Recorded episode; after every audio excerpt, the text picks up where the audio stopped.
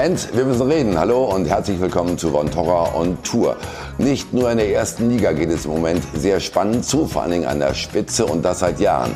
Nein, nein, auch Liga 2 hat es in sich. Denn da merken die Favoriten plötzlich, dass es doch nicht ganz so einfach ist, durchzumarschieren. Nehmen Sie mal das Beispiel Stuttgart. Super angefangen, aber jetzt in Anführungsstrichen nur noch auf Platz 3. Darüber reden wir mit einem Mann, der jahrelang erfolgreich für den VfB gespielt hat und heute der Vorstandsvorsitzende ist. Wahrscheinlich wäre es ihm lieber, wenn das Team solche Elogen bekäme und nicht der Boss. Hallo Thomas Hitzelsberger. Hallo. Ja, noch sind sie auf Platz 3, aber zuletzt gab es vier Niederlagen aus den letzten fünf Spielen. Wie weit sind Sie im Soll? Also die letzten Spiele waren schon, schon schwierig, weil ähm, wir natürlich hohe Ziele haben. Wir wollen aufsteigen. Jetzt haben wir erlebt, was passieren kann. Selbst gegen Mannschaften aus der unteren Tabellenregion tun wir uns schwer und deswegen sind wir unzufrieden. Das ist auch klar. Aber wir haben jetzt ein Drittel der Saison gespielt und äh, haben noch viel vor uns haben noch äh, Möglichkeiten, besser zu spielen, erfolgreicher zu spielen und daran glauben wir. Gut, aber wenn man plötzlich so eine Minusserie hinlegt und sieht, oh Gott, da ist eine Delle drin, da fragt man sich doch natürlich auch, woher kommt das, wie erkläre ich das? Die Qualität ist doch vorhanden.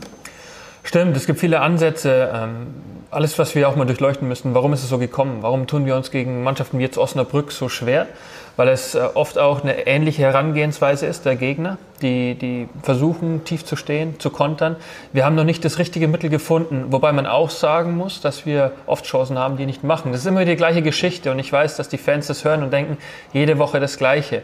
Ähm, es muss mal was anderes her. Aber es ist in der Tat so, wenn wir uns anschauen, dass die Qualität der Torschossen auch gestiegen ist äh, und am Ende die Spieler einfach mal ähm, den reinmachen müssen. Und trotzdem haben wir im Bereich Restverteidigung immer noch Potenzial, es besser zu gestalten. Was aber meine Aufgabe auch ist, nach wie vor Ruhe zu bewahren. Es ist so, wir haben noch äh, viele Möglichkeiten, aber ich, ich merke die Nervosität um den Club und da hoffe ich, dass wir diese Ruhe auch behalten. Dafür stehen Sie auch, ne? für Ruhe sorgen, das ist wichtig. Mhm. Nur, wenn man so Ergebnisse nimmt, an einem Tag gibt es ein 2-6 in Hamburg, drei Tage später gewinnen Sie beim selben Gegner 2 zu 1. Also ist es doch eher eine Kopfsache innerhalb der Truppe. Ah, diese zwei Hamburg-Spiele waren sehr interessant. Meine Beobachtung war auch, wir hatten dieses 2-6 in, in, der Liga, ähm, konnte man zurückführen auf individuelle Fehler. Und dann habe ich mit dem Trainer lang darüber gesprochen und gesagt, naja, wenn wir jetzt diese Fehler abstellen, vielleicht wenn wir die Spieler wechseln, dann müsste es ja klappen. Und, und das hat dann genauso funktioniert. Man erholt sich nicht so schnell von so einem Ergebnis. Aber diese Mannschaft hat es geschafft. Und das hat mir auch wieder Mut gemacht, ähm, nächsten Wochen so anzugehen, zu sagen, ja, wir haben erkannt, woran es lag die richtigen Schlüsse gezogen und haben im Pokal gewonnen. Wir haben zu Hause gegen Dresden gewonnen. Und jetzt kommt es aus einer Brückspiel, wo man denkt, Schade, wir waren ja. eigentlich wieder auf dem richtigen Weg und dann gibt es diesen Rückschlag. Äh, unterm Strich haben Sie die Erkenntnis gewonnen, dass die zweite Liga doch ekliger ist, als man eigentlich gedacht hat? Ja, was heißt ekliger? Also ehrlich gesagt äh, ist es schon immer auch ein Vergnügen, auswärts zu sein. Ich habe diese Atmosphäre auch gesagt, das, das macht großen Spaß, aber wir fahren auch hin, um zu gewinnen. Und wenn man nicht gewinnt, dann tut es sehr weh. Ich ähm, habe damit auch zu kämpfen und habe festgestellt, dass, dass auch unsere Spieler erkennen müssen, dass sie sich in diese Spiele kämpfen müssen. Wir haben viel Qualität, was das Passspiel angeht. Ähm, wie wir überhaupt Fußball spielen, ist, ist teilweise sehr gut anzuschauen. Aber die Spieler kommen nicht umhin, sich in solche Spiele reinzubeißen. Und wenn sie das nicht verstehen, werden wir weiterhin Probleme haben. Muss aber auch der Trainer für sorgen, ne? oder? Alle. Äh, ja. wir, wir, dürfen uns da nicht zurückziehen. Ich meine, alle, die beteiligt sind, müssen genau das ansprechen, müssen die Spieler daran erinnern, was sie zu tun haben. Wir müssen uns alle beteiligen. Es gibt keinen, der alleine verantwortlich ist. Und das ist unsere große Aufgabe. Sven ist auch dabei, äh, Trainer und ich, wir sind in engen Austausch und wir dürfen uns da nichts vormachen. Wir müssen diese Themen klar ansprechen. Nur wenn man so eine äh, Minusserie hinlegt, dann denkt man in anderen Clubs natürlich sofort über den Trainer nach. Also wie lange kann Tim Walter noch ruhig schlafen? Äh, ich hoffe, dass jeden Tag ruhig schläft. Äh, mir ging es jetzt so, dass ich unruhig geschlafen habe, aber das gehört dazu, wenn man so viel Verantwortung auch trägt. Es ist normal, dafür habe ich mich bewusst entschieden. Ähm, es ist nur so, dass wir über die Inhalte sprechen müssen. Und äh, solange wir das tun, solange ich auch erkenne, äh, dass wir drei daran arbeiten äh, und auch uns immer wieder rausarbeiten, ist es gut. Ähm, und das war in den letzten Wochen der Fall. Das, was ich meinte, wie wir auf dieses 2-6 in Hamburg reagiert haben, hat mir deutlich gemacht, dass wir, dass wir leben, dass wir äh, viel unternehmen. Aber wir müssen diese Rückschläge wieder auffangen, mhm. sehr schnell. Das Derby steht vor der Tür und da müssen wir natürlich liefern. Aber wie deutlich das jetzt, Thomas? War das gerade ein Bekenntnis zum Trainer? Ihr stellt immer die gleichen Fragen. natürlich, wir geben jetzt Vollgas zusammen, weil ich habe gestern lange mit Tim darüber gesprochen, auch mit Sven. Sagen, Was lernen wir wieder daraus? Und das werden wir sehen nach dem KSC-Spiel, was wir alles gelernt haben. Aber es geht jetzt nicht darum, dass jetzt Tim liefern muss oder ein Spieler oder Sven oder ich alleine. Nein, wir müssen uns darüber im Klaren sein, dass wir das zusammen anpacken müssen. Und das werden wir auch tun. Ja, aber jetzt stellen Sie sich mal vor, gerade das Derby in zwei Wochen gegen den KSC geht schief. Wenn die Fans auch noch unruhiger. Ja, aber ich denke ja gar nicht so, dass es schief geht. Wir gehen dahin, wir trainieren ähm, hart, dass wir das Spiel gewinnen. Mhm. Äh, und ich denke nicht daran, was passiert, wenn wir nicht gewinnen sollten. Wie äh, sehr muss denn der VfB überhaupt aufsteigen? Also wie sehr ist es wirklich eine Pflicht oder fast ein Zwang? Es ist so, dass wir immer gesagt haben, wir wollen das unbedingt. Wir haben das jetzt auch erlebt, natürlich beim HSV, wie es ihnen ergangen ist. Die dachten auch, sie müssen sofort wieder aufsteigen. Das ist nicht passiert. Jetzt spielen sie wieder zweite Liga und machen das ganz gut. Ähm, diesen Zwang, davon möchte ich die Leute befreien, aber ich weiß sehr wohl, was es bedeutet für den Verein, wenn es uns nicht gelingt. Und daher möchte ich das unbedingt. Ähm, ich weiß, was dranhängt, ähm, was dahinter hängt, äh, was auch die Fans empfinden, was es für uns finanziell bedeutet. Da habe ich jetzt diesen Überblick über das große Ganze und ich kann nur eins sagen, dass ich jeden Tag alles dafür tue, dass wir es hinbekommen. Gut, und was wäre, wenn es nicht gelingen würde? Ähm, dann müssen wir Antworten darauf finden. Aber ich möchte mich damit beschäftigen, was wir jetzt tun können, damit es gelingt. Mhm. Gut, aber äh, Sie sind zum Aufstieg praktisch verdammt, oder? Nein, ich, ich möchte es nicht immer so formulieren. Ähm, das, das ist so, dass wir uns da diesen Druck ein bisschen nehmen müssen, weil ich glaube, dass es sehr, sehr lähmen kann, wenn wir das täglich ähm, auf alle übertragen.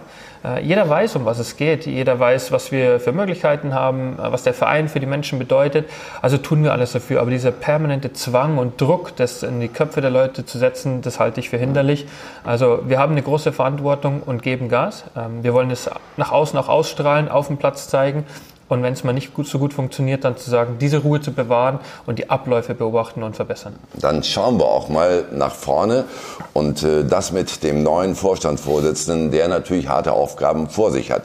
Als Fußballer hochgradig erfolgreich, WM Dritter 2006, deutscher Meister mit dem VfB und jetzt in seinem neuen Job, wo es eigentlich kontinuierlich nach oben gehen sollte, da kommt plötzlich eine Karriere im Schnelldurchlauf. Zum Einstieg ist Thomas Hitzelsberger also gleich erstmal in schwere See geraten. Wie viel graue Haare hat es jetzt gekostet oder wie viele schlaflose Nächte? Äh, viele graue Haare dazugekommen, wie ich mir sagen lasse. Äh, schlaflose Nächte gab es in der Tat auch. Aber es ist eben so, es war eine bewusste Entscheidung, ähm, wieder zurückzugehen, äh, in das Profigeschäft, Verantwortung zu übernehmen. Ähm, ich bin froh darum, aber merke auch, dass es manchmal wehtut. Äh, aber das ist ja wirklich so eine Grundsatzfrage, die man im Leben immer treffen muss, sich stellen muss. Warum macht man das? Sie hätten sich ja schon etwas leichter gestalten können. Also warum tun sich dieses Amt beim VfB auch noch an? Genau diese Frage habe ich gestern oder vorgestern einem Kollegen gestellt. Wir sind von dem Spiel zurückgefahren aus Osnabrück und gesagt, warum machen wir das eigentlich? Und dann haben wir gesagt, ja, jetzt tut es weh, aber eine Woche früher, nach dem ähm, Dresden-Spiel, als wir gewonnen haben, war dieses Gefühl so besonders, dass wir diese Extreme, glaube ich, auch brauchen. Ich brauche das, ich habe es als Spieler erlebt. Ähm, eine, eine, große Enttäuschung. Aber wir wissen, wenn wir ein Spiel wieder gewinnen, ist das Leben noch schöner als ein gewöhnlicher Alltag. Und, und diese Extreme, glaube ich, ähm, haben es bei mir auch ausgelöst, wieder zurückzugehen. Aber dann Vorstandsvorsitzender zu sein, heißt ja nicht nur Fußballspiele erleben, sondern den gesamten Verein im Überblick zu haben und so zu gestalten, dass wir erfolgreich sind. Im Fußball kann man aber doch relativ wenig beeinflussen, jedenfalls das, was unten auf dem Feld passiert. Da hängt vieles davon ab, ob irgendein Stürmer mal gegen den Innenpfosten schießt und dabei reingeht oder ob es der Außenpfosten ist und Ball weggeht. So, man ist eigentlich nicht selbst Herr der Lage. Ist das nicht furchtbar? Äh, das stimmt so nicht. Äh, Im Einzelfall kann man schon sagen, genau, man kann den Stürmer nicht dazu bringen, dass er den jetzt äh, ins Tor schießt und nicht daneben schießt. Aber man kann, wenn man gut arbeitet, äh, um die Mannschaft herum die Wahrscheinlichkeit erhöhen, dass man Erfolg hat. Und ähm, deswegen möchte ich mich nicht äh, aus der Verantwortung nehmen und sagen, Mensch, der Spieler hätte es besser machen müssen. Ich bin zusammen mit Sven verantwortlich für die Kadergestaltung. Alles, was in der Mannschaft passiert, da haben wir Einfluss und das, das sollten wir auch geltend machen. Und wenn man dann über einen längeren Zeitraum den Verein verfolgt, dann kann man sagen, gut oder schlecht gearbeitet. Mhm. Das einzelne Spiel, glaube ich, da habe ich keinen direkten Einfluss. Ja. Und dann kommt ja noch dazu dieses Umfeld Stuttgart. Ne? Manchmal sehr schwierig, was die Fanlage angeht. Manchmal auch schwierig, weil in Hinterzimmern Politik gemacht wird. Wie sehr haben Sie so etwas berücksichtigt in Ihren Überlegungen, bevor Sie das Amt angenommen haben? Also ich würde es nie sagen, dass wir ein schwieriges Umfeld haben. Das ist so diesen geflügeltes Wort und äh, die Fans hören das nicht gerne. Ich glaube auch, dass es eine Ausrede ist. Ähm, die, die Anspruchshaltung ist hoch, aber auch äh, zu Recht. Wir, wir haben gute Möglichkeiten und zu selten diese Möglichkeiten ausgeschöpft. Was, was Politik angeht, ähm, das betrifft viele Traditionsvereine, wir gehören auch dazu. aber ich kenne den Verein gut genug und daher war es diese bewusste Entscheidung, ähm, an die Spitze des Vereins zu gehen oder mir das zuzutrauen als Vorstandsvorsitzender, um darauf Einfluss zu nehmen, richtige Entscheidungen zu treffen und vielleicht, wenn Politik hinderlich ist, das so zu verändern, dass es förderlich ist. Und an dem Punkt bin ich gerade. Ähm, ich habe große Freude bei der Aufgabe und merke aber auch, wie anspruchsvoll es ist und äh, wünsche mir ausreichend Zeit, um die richtigen Veränderungen herbeizuführen. Hat man Sie eigentlich lange überreden müssen? Mich hat niemand überreden müssen. Das war meine freie Entscheidung. Als mir klar war, dass, dass diese Stelle besetzt wird, habe ich mich auch gefragt, wie gehe ich damit um? Und ich habe plötzlich diese, diese große ähm, Neugierde bei mir gespürt, ähm, mit dem Aufsichtsrat zu sprechen und zu sagen, was mein Plan wäre. Wie würde ich diese Stelle angehen? Und ähm, das hat den Aufsichtsrat überzeugt. Das hat mich sehr gefreut, weil es waren auch sehr gute Bewerber dabei, wie man mir, mir gesagt hat. Und es ist eine Auszeichnung. Aber jetzt geht es darum zu liefern. Und mhm. äh, diese Verantwortung, diese Herausforderung, die ich vor mir habe, ist wahrscheinlich die größte, die ich je im Leben hatte. Weil Sie ja auch wirklich ins kalte Wasser geworfen worden sind. Nicht? Äh, ohne Erfahrung in diesem Berufsfeld, Vorstandsvorsitzender, äh, auch ohne Erfolge vorweisen zu können, ist logisch, wenn man den Job noch nicht gemacht hat. Äh, also ist es vielleicht doch für Sie auch ein Tick zu schnell gegangen? Das wird sich zeigen. Das mhm. werden die nächsten Monate zeigen. Ähm, solange bis der Aufsichtsrat mir das Vertrauen gibt. Und ähm, ich weiß, dass wir, als ich beim Aufsichtsrat war, gesagt habe, das stelle ich mir langfristig vor. Dort möchte ich hinkommen. Ich habe auch gesagt, wie ich dort hinkommen möchte. Wenn aber kurzfristig der Erfolg ausbleibt, dann weiß ich, was im Fußball los ist. Okay? Mhm. Ähm, aber das, äh, wenn ich, wenn ich von meinen äh, Mitarbeitern, von allen, die beim VfB sind, verlange, dass sie mutige Entscheidungen treffen, dann muss ich es vorleben. Und für mich war das so eine mutige Entscheidung. Und da bin ich an dem Punkt und muss alles aushalten, was, was um uns herum passiert und mir darüber im Klaren sein, was sich verändern kann. Und diese Entscheidung muss ich treffen, wenn ich davon überzeugt bin, dass sie zum Erfolg führt. Klar, aber Sie mussten einmal einen Trainer entlassen, Sie mussten Abstieg erklären. Äh, wie sehr wirkt sich das auf einen, auf einen persönlich aus? Also wie sehr verändert sich dann auch so ein Leben innerhalb von nur einem Jahr? Es war sehr intensiv, es ist immer noch. Ähm, ich habe gemerkt, ich muss lernen, damit umzugehen, wenn wir Misserfolg haben, weil es, weil es eben sehr weh tut. Ich habe ähm, bei den letzten Spielen auch auf der Tribüne gesessen und, und Schmerz gefühlt. Äh, der wird immer wieder verstärkt durch das öffentliche Echo. Ähm, da muss ich lernen, damit umzugehen und sehr schnell wieder ins Büro zu gehen, den Mitarbeitern klar zu machen, ich weiß, was ich tue, ich weiß, wo ich hin will und ich helfe ihnen dabei, das umzusetzen. Denn wenn ich lange brauche, mich davon zu erholen, dann hat niemand was davon. Und, und diese Vorbildfunktion merke ich, dass ich sehr schnell wieder in die Spur muss. Hm, hätten Sie sich das äh, am Anfang doch ein bisschen anders vorgestellt eigentlich? Ja, natürlich habe ich mir gewünscht, dass wir sofort erfolgreich sind, dass wir jedes Spiel gewinnen, aber das ist utopisch. Klar, aber hätten Sie auch gedacht, dass es wirklich gleich so beinhart kommen könnte für Sie selber auch? Äh, ehrlich gesagt, nein. Äh, das erste Spiel nach der Ernennung zum Vorstandsvorsitzenden war zu Hause gegen Kiel. Und dann habe ich schon gemerkt, dass natürlich jeder erwartet, dass wir zu Hause gegen Holstein Kiel gewinnen und das nicht passiert. Und da habe ich gemerkt, diese Extreme prallen sehr schnell aufeinander. Für mich der wahrscheinlich größte Erfolg in meinem Berufsleben, Vorstandsvorsitzender von so einem großen Verein zu werden. Und im nächsten Moment verlieren wir gegen, gegen Holstein Kiel, die auf dem Abstiegsplatz waren. Und das erstmal zu verarbeiten war nicht leicht und das hat mir auch schnell gezeigt, ich muss in der Lage sein, sehr schnell das abzuhaken, zu analysieren, wie machen wir es besser äh, und, und auch, sagen wir, diese Motivation oder diese positive Grundstimmung den, den Mitarbeitern äh, vermitteln. Das merkt man ja auch heute beim Gespräch, wie Sie versuchen, das auch zu transportieren. Äh, das Gute ist, dass Sie halt auch diesen Vertrauensvorschuss bekommen haben. Wie erklären Sie sich das? Ist das vielleicht auch die Suche des Vereins nach Kontinuität, nach Identität über einen Mann, der selbst mal dort gespielt hat? Oder äh, was denken Sie, spielte da eine Rolle?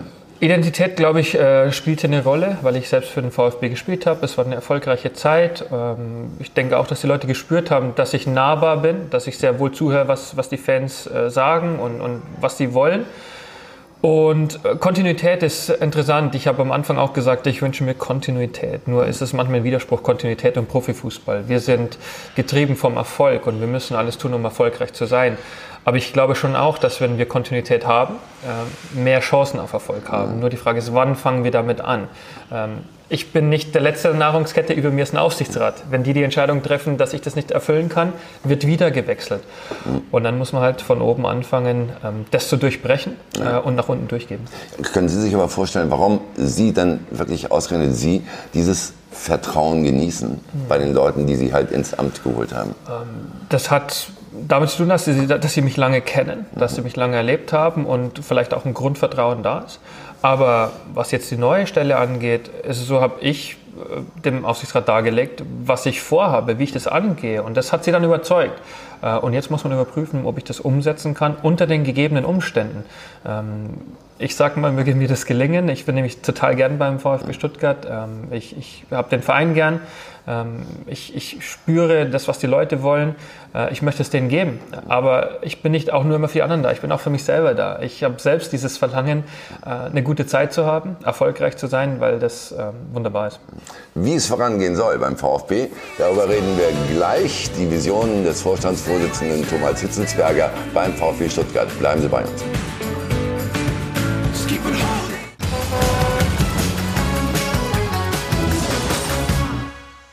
Wir sind zurück bei Von Torra und Tour, heute mit Thomas Hitzelsberger, dem Vorstandsvorsitzenden des VfB Stuttgart. Welche Visionen haben Sie für die Zukunft? Wo wollen Sie den VfB hinbringen? Das ist etwas, worüber ich nicht in der Öffentlichkeit spreche, weil ich oh. finde, wir an einem Punkt sind, wo wir öffentlich nicht über Visionen sprechen sollten, sondern wir haben im Alltag genügend Aufgaben vor uns. Und ja, ich habe schon ein paar Jahre vorausgedacht, aber ich glaube, dass das der, der Rahmen ein anderer sein muss. Ähm, heute über Vision zu sprechen wäre der, der, falsche Ort und Zeitpunkt. Ja, Vision ist vielleicht das eine, aber Perspektive das andere. Und die Fans wollen ja auch wissen, welche Perspektive sie erwartet. Mhm. mhm. Also insofern kann man vielleicht doch einen kleinen Blick nach vorne wagen, oder? Eine, eine rein sportliche ja. Aussicht kann ich schon geben. Und da sehen wir uns alle in der ersten Liga. Ähm, da da gibt es kein Vertun. Wir nehmen die zweite Liga an, so wie sie ist. Wir spüren das in aller Deutlichkeit wie schwierig das ist. Aber wir sehen uns als Verein in der ersten Liga und ähm, da kann es nur das Ziel sein, erstmal wieder stabil in der ersten Liga zu sein und das noch weit weg. Ähm, daher ist das vielleicht die, die rein sportliche Vision. Das ist nichts etwas, was die Leute überraschen könnte, aber es muss unser Anspruch sein. Das ist meiner persönlich und das äh, teilen auch alle im Verein so. Nein, vor allen Dingen, weil der VfB so langsam auch so ein Image bekommt, oh, das ist eine Fahrstuhlmannschaft, ne? Mhm. Irgendwo immer pendeln zwischen erster und zweiter Liga. Äh, das muss doch eigentlich Ihr Ansatz sein, um da wieder die Stabilität reinzubringen. Genau so ist es, fester Bestandteil der ersten Bundesliga zu sein, dass wir äh, nicht da äh, hinkommen, wo, wo wir jetzt aktuell sind, dieses Auf und Ab zwischen erster und zweiter Liga, sondern in der ersten Liga zu sein, die Mittel, die wir haben, vernünftig einzusetzen, wenig Fehler zu machen, denn dann haben wir anderen Vereinen gegenüber einen Vorteil. Es ist nur so passiert, dass kleinere Vereine an uns vorbeigezogen sind, weil sie bessere Entscheidungen getroffen haben, weil sie ihr Geld besser eingesetzt haben, als wir es getan haben. Und daher sollten wir erstmal weniger Fehler machen. Inwieweit ist dafür aber noch mehr Fußballkompetenz innerhalb des Clubs nötig? Das kann jeder für sich beantworten. Ich glaube erstmal äh, und habe das damit auch verdeutlicht, als ich gekommen bin als Vorstand Sport, war was mir extrem wichtig, einen Sportdirektor zu, äh, zu holen. Ich habe in Sven Mislintat jemand gefunden, der ein ausgewiesener Experte ist der das in Dortmund schon gezeigt hat, der im Ausland dann tätig war, in England. Also insofern so schon ein Mann, der in der Branche auch einen sehr guten Namen hat. So ist es und die Zusammenarbeit funktioniert hervorragend. Ich bin äh, sehr froh, dass er da ist, dass er sich für uns entschieden hat, weil auch er erkannt hat, ähm, wir haben äh, Potenzial, wir müssen das ausschöpfen, dann, ähm, dann toben die Leute in der Kurve, dann ist richtig was los in der Stadt. Und das hat ihn auch äh, dazu gebracht, Ja zu sagen. Und, und er hat viel Kompetenz. Ich traue mir auch zu, zu sagen, dass ich sie mitbringe. Wir haben einen Trainer, der sie auch hat. Das sind drei wichtige Positionen. Da haben wir das, ähm, das ist ausreichend gegeben. Wo kann man noch Kompetenz verlangen? Ich weiß, es ist immer der Ruf da im Aufsichtsrat, Im Aufsichtsrat, im Aufsichtsrat klar, noch ja, was dazu zu holen. Äh, ich besetze diesen Aufsichtsrat nicht. Ich ähm, habe viele Gespräche. Ich gebe gerne Auskunft über das, was wir tun, warum wir das tun. Äh, das ist ein guter Austausch, aber wenn, wenn mhm. dort der Ruf laut wird, dann äh, muss man eben schauen, ob man nochmal nachbesetzt, aber das ist nicht ja. meine Aufgabe. Aber es geht auch immer um die Einbindung von sogenannten Clublegenden. Ne? Ja. Name Klinsmann, Name Buchfeld, Buchwald, das fällt mir ein. Äh, bei beiden ist das eigentlich gescheitert. Äh, warum und war es im Nachhinein vielleicht ein Fehler, nicht doch auf solche Leute zu setzen, die mit ins Boot zu nehmen zumindest? Ich frage mich das auch, wie wir mit, dem, mit den ehemaligen Spielern, mit den Legenden umgehen, weil, ähm, weil da großes Potenzial da ist. Ähm, was ich beobachtet habe, diese Spieler haben sehr hohen Anspruch an den Verein. Ähm, es ist schwer für sie zu verstehen, wie wir aktuell in der zweiten Liga spielen können. Das sind Weltmeister, das sind äh, deutsche Meister und, und die haben sehr viel gewonnen. Und plötzlich Trainer schauen eines sie... WM dritten, Jürgen Klinsmann, ne? genau den so Sie auch sehr gut kennen aus ja, der Zeit. Mhm. so ist es. Und daher kann ich schon nachvollziehen, dass sie sagen, der VfB Stuttgart muss doch zu den Top 6 Clubs gehören aber das ist nicht die Tatsache. Ähm, aber wir äh, kommen nicht weiter, indem wir uns bekämpfen öffentlich, indem wir äh, die Spieler auf den Verein losgehen, wir sagen, das stimmt alles nicht und es muss besser werden. Mir liegt sehr daran, äh, eine Form der Zusammenarbeit zu finden, die, die allen hilft. Bisher ist uns das noch nicht gelungen und äh, ich finde, dass das schadet allen, wenn wir über, über die Medien uns Vorwürfe machen. Äh, ich möchte, dass es aufhört. Und daher habe ich noch nicht die Antwort, wie wir äh, ehemalige Spieler und vor allen Dingen äh, Größen wie Guido Buchwald einbinden können, dass es äh, allen hilft. Aber das wäre für den Verein sehr hilfreich. Also Sie können sich sowas schon vorstellen, man muss halt nur erstmal den richtigen Ansatz finden. Genau so ist es. Ja, ja. gut. Wie, wie, sehr sind Sie selbst aber auch mit eingebunden, vor allen Dingen, wenn es darum geht, Entscheidungen zu treffen als Vorstandsvorsitzender? Wie schwer ist das manchmal? Also ich tue mir nicht schwer. Das ist genau das, was ich tun muss, jeden Tag Entscheidungen treffen. Und ähm, ich bin weiterhin verantwortlich für den Sport als, als Vorstand äh, Sport. Deswegen muss ich da wichtige äh, äh Entscheidungen treffen. Aber ich tue das selten allein, weil ich auch gemerkt habe, dass wir viele Experten haben, die, die gutes Wissen haben, das möchte ich auch anzapfen. Und ähm, vielleicht war das früher anders, das ist auch eine Verständnisfrage, weil ich in gewissen Bereichen unerfahren bin, habe ich gesagt, ich brauche diese Expertise. Und ähm, ich bin dann Teamplayer. Ähm, da habe ich gesagt, möchte ich den Verein so aufstellen, dass jeder, der etwas kann, das beitragen darf. Und nicht immer alle warten, bis der, bis der Sportvorstand oder Präsident alles entscheidet. Und wenn es falsch läuft, dann muss der ausgewechselt werden. Ja, aber mussten Sie nicht auch mal lernen, dass Sie auch mal Grausamkeiten begehen müssen? Also bei so einer Trainerentlassung mhm. zum Beispiel. Ja man ist ja auch manchmal gut befreundet mit dem Trainer. Ja. Puh, und dann kommt das Schlimmste eigentlich. So ist es. Und äh, darüber war ich mir vorher im Klaren, dass das passieren kann und dass es passieren wird. Und das ist eine Grausamkeit, äh, so kann man das interpretieren. Ich finde, es geht oft um die Art und Weise. Äh, mhm. Trainerwechsel sind, äh, gehören dazu zum Geschäft. Das wissen die Trainer genauso wie die Sportdirektoren oder Sportvorstände. Aber es ist eine Frage, wie man das äh, macht. Und ich denke, man kann sehr gut zusammenarbeiten und trotzdem zu dem Schluss kommen, dass es nicht mehr weitergeht. Ähm, das, das versuche ich. Äh, harte Entscheidungen müssen getroffen werden. Ich habe das bereits getan. Aber in der Art und Weise, wie man die vermittelt, ähm, kann man auch das vollziehen und weiter erhobenen Hauptes ähm, sein Geschäft auch äh, tätigen. Vielleicht steht ja bald noch eine weitere harte Entscheidung an. Nehmen Sie mal das Beispiel Gomez. Mit dem sind Sie zusammen deutscher Meister geworden. Jetzt mhm. läuft der Vertrag aus. Sie müssen ihm irgendwann mitteilen, wie es weitergeht. Mhm. Wahrscheinlich geht es nicht weiter, schätze ich mal. Ne? Also wie, wie gehen Sie damit um? Äh, das ist nicht ein Gespräch, das man hat im, im Verlauf einer Saison, sondern äh, wichtig auch, dass, äh, dass wir mehrmals sprechen. Wir hatten auch immer wieder Gespräche und es wird auch noch mehrere Gespräche geben und nicht nur ein Gespräch, in dem man ihm mitteilt, ob es weitergeht oder nicht weitergeht. Ähm, ich kenne Mario sehr gut äh, und, und bin auch echt froh, dass er bei uns ist, auch wenn er aktuell nicht so viel spielt hat einen enormen Wert für, für unsere Mannschaft und für unseren Verein. Ähm, da ist mir jetzt nicht bange, weil Mario auch sehr klar darüber ist und äh, ich möchte auch von, von Mario wissen, was hat er überhaupt für einen Plan. Und das ist nicht immer eine Entscheidung, die der Verein trifft, sondern äh, Mario soll auch von sich aus sagen, was, was sein Bedürfnis ist, wie er sich die Zukunft vorstellt beim VfB oder anderswo.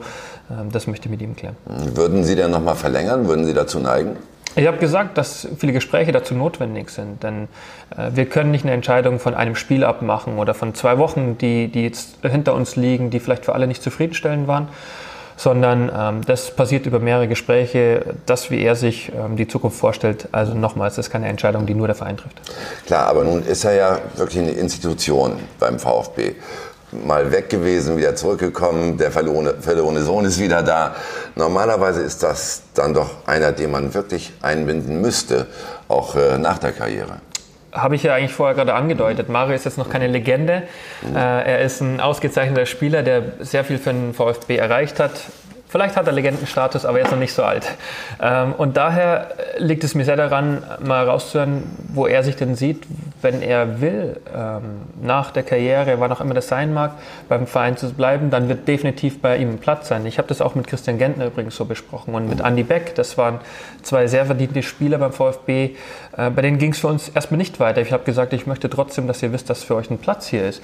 Und bei Mario, äh, das wird dann die Zeit zeigen, wie es nächste Saison weitergeht, aber er muss wissen, dass es beim VfB einen Platz für ihn gibt. Das jedenfalls ist schon mal eine Vision, die wir erarbeitet haben. Wir machen mal eine kleine Zensur, Exkurs erste Liga mit so einer Schnellfragerunde, Thomas. Also, wer steigt auf in diese erste Liga? Darf ich uns nennen? Natürlich, äh, ja. ja. Dann sind es wir und äh, der HSV. Und das dritte. Bielefeld gewinnt dann auch noch das Relegationsspiel. Okay. Wer ist der beste Spieler der Bundesliga für Sie zurzeit? Jetzt Ich schaue gar nicht mehr so wie Bundesliga. Jetzt muss ich gerade überlegen, wer ist der beste Spieler der Bundesliga? Ähm, ja, geht in Richtung Bayern, oder? Nee, der Mann, der ja. jedes, jedes Mal seine Dinger Ich weiß, wenn, der wird doch operiert jetzt. Ähm, ja. Aber ich glaube schon, dass das ist richtig. So wie er trifft, ist, ist Lewandowski ja. aktuell schon in der eigenen Liga. Unfassbar zurzeit, ganz genau. Wer wird deutscher Meister? Ähm, Leipzig. Leipzig, das ist jetzt spannend. Warum? Wir haben ja im Vorfeld, das glaube ich, kann ich gerade jetzt verraten, darüber gesprochen. Ähm, es ist so, dass, dass Leipzig ähm, und Julian Nagelsmann einen extrem guten Job machen, ähm, auch in der Champions League wirklich äh, gute Leistungen bringen. Äh, und natürlich gibt es da unterschiedliche Ansichten, aber ich finde es sehr, sehr beachtenswert, wie sie, wie sie jetzt Fußball spielen. Äh, das, was Julian Nagelsmann macht, ist auch die, die äh, Fähigkeit, gut zu verteidigen, aber auch gut anzugreifen, immer das richtige Mittel zu haben, das, was auf den Gegner äh, zutreffend ist, finde ich beeindruckend, aber ehrlich gesagt hätte ich auch überhaupt kein Problem damit und würde mich sehr freuen, wenn Gladbach am Ende auch noch oben steht. Julian Nagelsmann wird übrigens in zwei Wochen hier sein und dann Rede und Antwort stehen. Aber ich will zurück zum FC Bayern. Ist mit dem Trainerwechsel die Herbstdepression beendet, Ihrer Einschätzung nach? Weiß ich nicht. Äh, das ist nur so, dass Hansi Flick das jetzt erstmal sehr gut macht und ich glaube, sich auch alle darüber freuen, dass der Übergang so gut funktioniert hat. Sie kennen ihn übrigens gut, Hansi Flick aus der Nationalmannschaft. Ne? Genau so ist es. Ich hatte auch mit ihm immer wieder mal Kontakt und äh, das freut mich für ihn persönlich, weil es ist natürlich schwierig beim FC Bayern in der jetzigen Phase zu übernehmen und äh, die Spieler auch wieder dahin zu bringen, ihre Top-Leistung abzurufen. Ihm ist es jetzt gelungen. Wieder mal gegen Dortmund bei einem Heimspiel. Äh, die Dortmunder, glaube ich, fahren da nicht mehr gerne hin in Zukunft, aber es ist nun mal so. Äh, ich bin neugierig, was beim FC Bayern passiert. Ähm, aber erstmal freut es mich für Hansi Flick, dass er das so gut äh, gemeistert hat. Ist er dann mehr als ein Übergangstrainer in Ihren Augen? Das werden seine Chefs schon auch äh, aufmerksam beobachten. Ich denke, da hätten sie nichts dagegen, dass sie Ruhe haben, dass sie ihn länger jetzt einsetzen können, bis sie dann vielleicht eine, eine andere Entscheidung treffen. Aber ihm sei es äh, gegönnt, dann noch länger äh, die Verantwortung zu haben. Er ist ja eigentlich so ein bisschen Trainer von Gnaden der Spieler geworden, wie uns Uli Hoeneß mitgeteilt hat, weil einige Teile aus der Mannschaft nicht mehr hinter Kovac gestanden haben. Wie, wie äh, empfindet man das als, ich sag mal, Kollege von Karl-Heinz Rummenigge, äh, wenn dann, weil die Spieler nicht dahinter stehen, der Trainer entlassen wird? Also wie empfindet man da Macht der Spieler?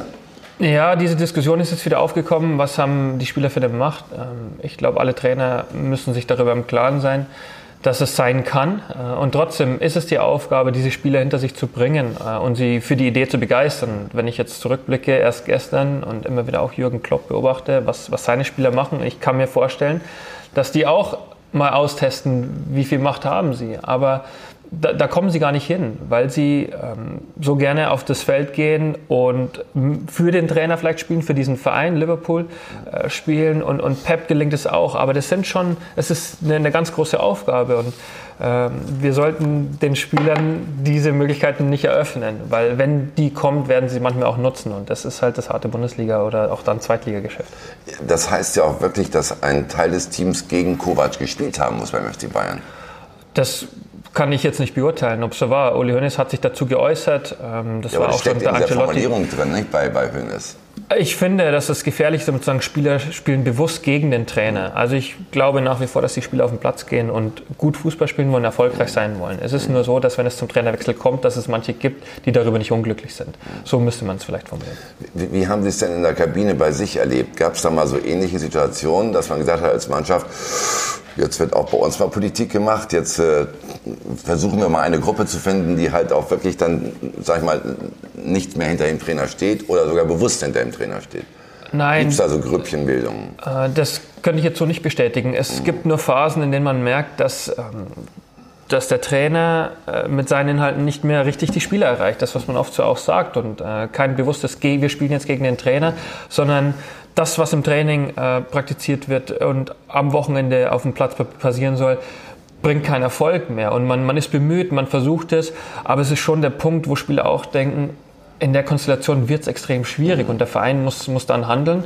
Aber ich habe es nicht erlebt, dass Spieler bewusst äh, am Stuhl vom Trainer sägen, sondern sie sind bemüht, aber oftmals haben sie nicht mehr die richtigen Mittel.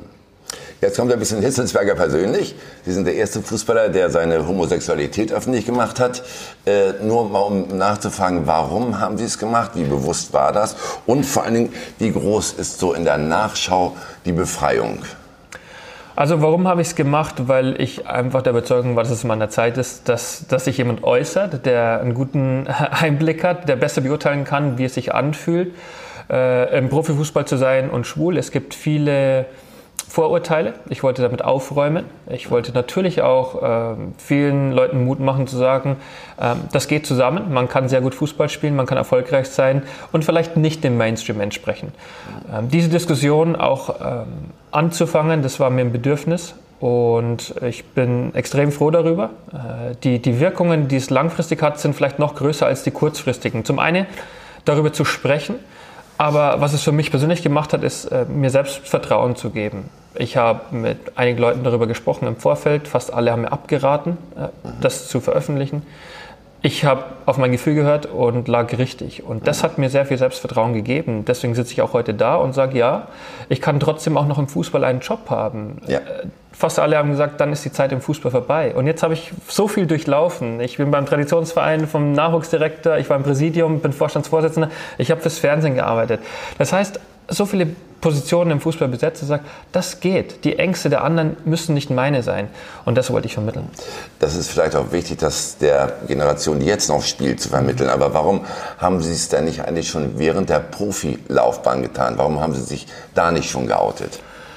Ich habe darüber nachgedacht ähm, und dann eben auch oft nachgefragt. Fast alle haben mir eben davon abgeraten und ich war noch nicht an dem Punkt, ähm, an die Öffentlichkeit zu gehen. Und das hat sich im Nachhinein auch als richtig erwiesen. Das ist aber auch die Frage, die oft gestellt wird. Was, was mich noch mehr interessiert ist, warum gibt es keine ehemaligen Fußballer, die sich äußern? Wir reden über aktuelle Spieler in der ersten oder zweiten Liga. Ähm, aber es gibt doch viel mehr, die nicht mehr Fußball spielen. Sind trotzdem die Ängste da wahrscheinlich, oder? Ich weiß es nicht, aber es schwingt immer auch so der Vorwurf mit, genau, ich hätte es erst nach meiner Karriere äh, gemacht. Äh, damit kann ich ganz gut leben. Nur eben, ich frage mich, die Vielzahl derer, die früher auch Fußball gespielt haben, ähm, dann müsste mir ja keiner erzählen, dass es niemanden gibt. Aber warum äußert sich da keine? Die könnten vielleicht auch äh, dazu beitragen, dass sich die Lage dahingehend etwas verändert. Ähm, das tut keiner, also es ist erstaunlich aber ich kann nur von mir sprechen und sagen, mir hat es gut getan. Mein Leben hat sich sogar verbessert. Ich hatte vorher ein sehr gutes Leben. Es, es wurde noch mal besser. Und das möchte ich transportieren dadurch. Die Angst, die manchmal mitschwingt, äh, muss nicht unbedingt real sein. Aber wovor hatten Sie damals Angst? Eher vor den Medien, eher vor den Fans, eher vor den Kumpels in der Kabine? Es ist das Ungewisse, weil es das noch in der Form gegeben hat. Wenn man nicht weiß, was passiert, dann erzeugt es Unsicherheit. Und dann hört man eben auf Menschen in seinem Umfeld, denen man vertraut, die das aber auch nicht beurteilen können. Und ähm, da war die Unsicherheit bei mir zu groß. Und so ist es nun mal gekommen. Äh, aber wenn ich zurückblicke, möchte ich auch gar nichts anderes machen, sondern so wie ich heute dastehe, bin ich sehr, sehr glücklich. Das ist ja irgendwie verrückt. Sie äh, hatten ja eine Freundin. Sie haben ja schon mal öffentlich angedacht zu heiraten sogar. Dann ist dazu nicht gekommen. War das dann also nur ein Alibi, die Freundin? Oder war es eher so, dass Sie sich irgendwie gar nicht klar waren, was ist da nun mit meinem Körper?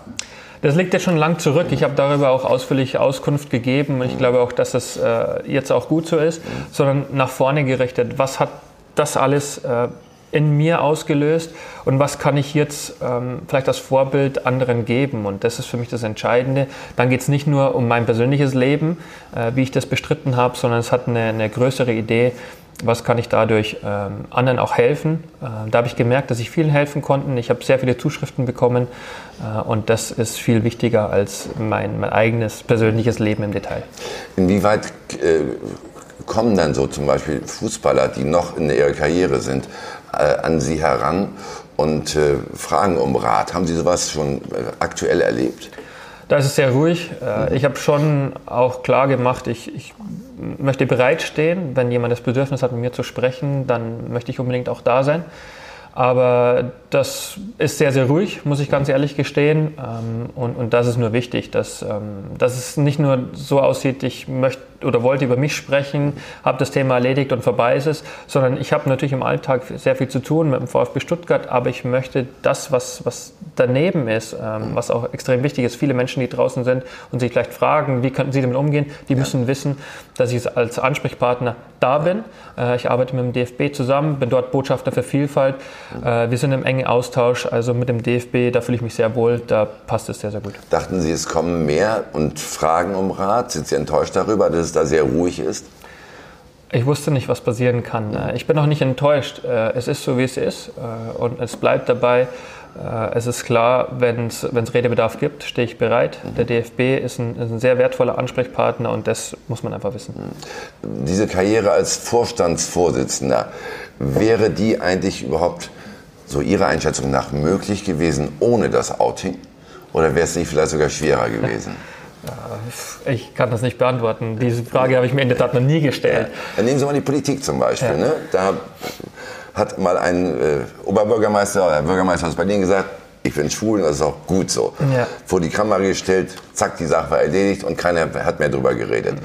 Und bei Ihnen kann ich mir das eh nicht vorstellen in so einem Amt. Das ist ja im Prinzip ein Amt in der freien Wirtschaft, das Sie mhm. ausüben. Ja. Da ist doch eher gut, wenn man dazu steht. Mhm. Genau, genau, das habe ich getan. Das habe ja, ich gesagt. Ich weiß jetzt gar nicht, ne? wer das alles weiß, aber ja. ich glaube, es haben schon viele mitbekommen. Ähm, es ist für mich wichtig, dass ich da keine Sorgen mehr habe, dass ich mir äh, keine negativen Gedanken mache, sondern ich bin zufrieden mit all dem, was abgelaufen ist. Ich, ich ruhe diesbezüglich sehr in mir selbst. Äh, das möchte ich auch ausstrahlen. Es gibt keine Widersprüchlichkeiten. Das ist alles in Ordnung. Und jetzt äh, freut es mich jedes Mal, wenn es äh, Menschen gibt, die das ähm, motiviert, äh, für die ich ein Vorbild sein kann. Aber ähm, ich für meinen Teil habe das getan, was, was richtig war. Und jetzt geht es weiter. Und ich sage, die nächste Herausforderung steht, steht schon wieder an. Ja, und ja. die muss ich meistern. Das ist das, worüber ich mich äh, am, am meisten beschäftige. Und sage, wie kann ich dem VfB Stuttgart helfen, dass er erfolgreich ist? Es ist aber eins dieser Tabuthemen in der Bundesliga. Ne? Wie eben auch das Thema Suizid, wie das Thema Burnout. Äh, redet man darüber nicht, äh, weil die Bundesliga, weil der Fußball, der Profifußball eine Macho-Welt ist? Ja, es äh, wird manches tabuisiert, das ist richtig. Ähm, und daher müssen wir uns auch alle fragen, wie können wir dem entgegenwirken. Jetzt hatten wir gerade ähm, am Wochenende äh, das Gedenken an Robert Enke, zehn Jahre nach seinem äh, Suizid. Und das ist ähm, schon auch etwas, was hoffentlich nachhaltig wirkt, wo wir den Raum nutzen, Fußball, Öffentlichkeit, um darüber zu sprechen. Ähm, aber wer im Detail davon ähm, dann auch das annimmt und offen darüber spricht. Ich habe die Erfahrung gemacht, das sind sehr wenige im Fußball. Es ist leider so, weil diese Leistungsgesellschaft äh, über allem steht und äh, viel zu viele sich äh, mit ihren Sorgen und Ängsten immer noch ähm, zurückhalten. Es ist bedauernswert, ähm, aber da kann ich wenig über andere urteilen. Wichtig ist, dass das das, was ich getan habe, dass ich sagen kann, ja, ich bin vielleicht in Vorleistung gegangen, ich habe meinen Teil dazu beigetragen, ein Tabu etwas aufzubrechen. Ähm, wie andere damit umgehen, äh, muss dann jeder für sich beurteilen, aber ich möchte da nicht locker lassen. Aber da Sie es gerade angesprochen haben, haben zehn Jahre danach, haben wir alle aus dem Fall Enke nichts gelernt? Das würde ich so pauschal nicht sagen. Äh, deswegen meinte ich, es ist schön, dass es äh, am Wochenende diesen Raum gab, dass es Gedenkminuten gab in den Bundesliga-Stadien äh, und Zweitligastadien. Das ist äh, das Erfreuliche daran, ähm, dass es immer wieder Leute daran erinnert, ähm, diese Probleme, die wir haben, wir, wir haben Ansprechpartner, dass klar ist, woran man, wohin man sich wenden kann, für Transparenz zu sorgen. Und ich denke schon, dass es im Kleinen immer wieder Erfolge gibt. Wir dürfen das nicht alles so schlecht reden. Aber ja, es, die Welt könnte noch besser sein, das ist auch klar. Was können Sie dazu beitragen? Gibt es da vielleicht auch Möglichkeiten innerhalb der Bundesliga, auch äh, unter den Funktionsträgern, ganz einfach doch mal die Spieler auch darauf hinzuweisen, haltet mal inne, wenn ihr Probleme habt und wendet euch an uns. Mhm. Oder sogar durchaus mal äh, den Psychologen an die Hand geben für den Fall der mhm. Ja, es hat sich etwas verlagert heute, dass Spieler ihres, ihr eigenes Beratungsumfeld sich auch suchen. Das spricht uns nicht frei von der Pflicht, ähm, nachzufragen, äh, ob wir als Verein etwas tun können. Äh, wir hatten mal einen Psychologen, aktuell haben wir keinen. Aber das alleine ist nicht die Antwort, ob wir einen Psychologen stellen oder nicht. Das ist eine Fragestellung, äh, die wir äh, auch beantworten müssen. Aber Spieler stellen sich heute sehr professionell auf. Sie haben ihr Beraterumfeld, das heißt, sie, sie übergeben diese Verantwortung manchmal ihren eigenen Beratern und sollten die Antworten finden. Nur wir als Verein müssen schon auch deutlich machen, dass wir, und ich denke, der VfB hat das sehr deutlich gemacht, an der Spitze einen Vorstandsvorsitzenden, der sich als, als schwul geoutet hat, der Verein steht auch für Toleranz dadurch. Das sind nicht nur Floskeln, sondern sie haben gehandelt. Äh, es gibt dieses Tabu nicht beim VfB Stuttgart und das ist sehr erfreulich. Aber im Alltag äh, spielt es eine untergeordnete Rolle. Danke Ihnen erstmal für das Gespräch hier. Gleich geht es aber noch mal weiter mit einer zweiten Schnellfragerunde. Und da schauen wir doch noch mal ein wenig tiefer in den Vorstandsvorsitzenden des VfB Stuttgart hinein. Bis gleich.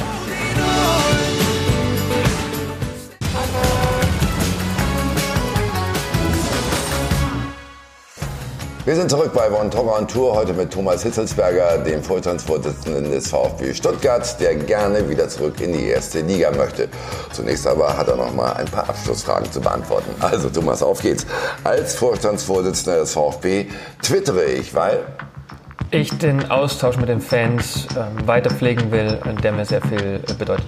Und man muss die neuen Medien ganz einfach auch annehmen, oder? Genau so ist ja. es. Wenn der VfB aufsteigt, dann feiere ich im Kleinen erstmal und freue mich mit den Menschen in meinem engsten Umfeld und lasse die Mannschaft richtig Gas geben. Und warum lassen Sie es nicht krachen dann? Ach, ich glaube, in der Position ist es immer besser, sich etwas zurückzuhalten. Aber da haben wir noch einen weiten Weg dahin. Gut, aber ich sag mal so, wenn äh, Sie früher die Erfolge hatten, Meister mit dem VfB, da haben Sie es als Aktiver schon krachen lassen. Ja, natürlich. Als, als Bestandteil der Mannschaft kann man das auch machen und da ist man im Alter, da kann man richtig Gas geben. Ähm, ich bin jetzt vielleicht in dieser Zwischenstufe, wo ich etwas Gas rausnehmen kann. Der Nationalmannschaft traue ich bei der EM sehr viel zu, immer noch den Titel. Es wird so bleiben. Äh, wir haben gute Spieler, wir haben nach wie vor diese, diese Überzeugung, dass wir in jedem Turnier auch gewinnen können und das wird immer bleiben. Der beste Trainer meiner Karriere war? Da waren viele dabei. Mhm. Das kann ich sagen. Jogi Löw war schon im, im Gesamtpaket der Beste. Einfach fachlich ähm, extrem gut und auch eine sehr, sehr gute Ansprache, als er übernommen hat.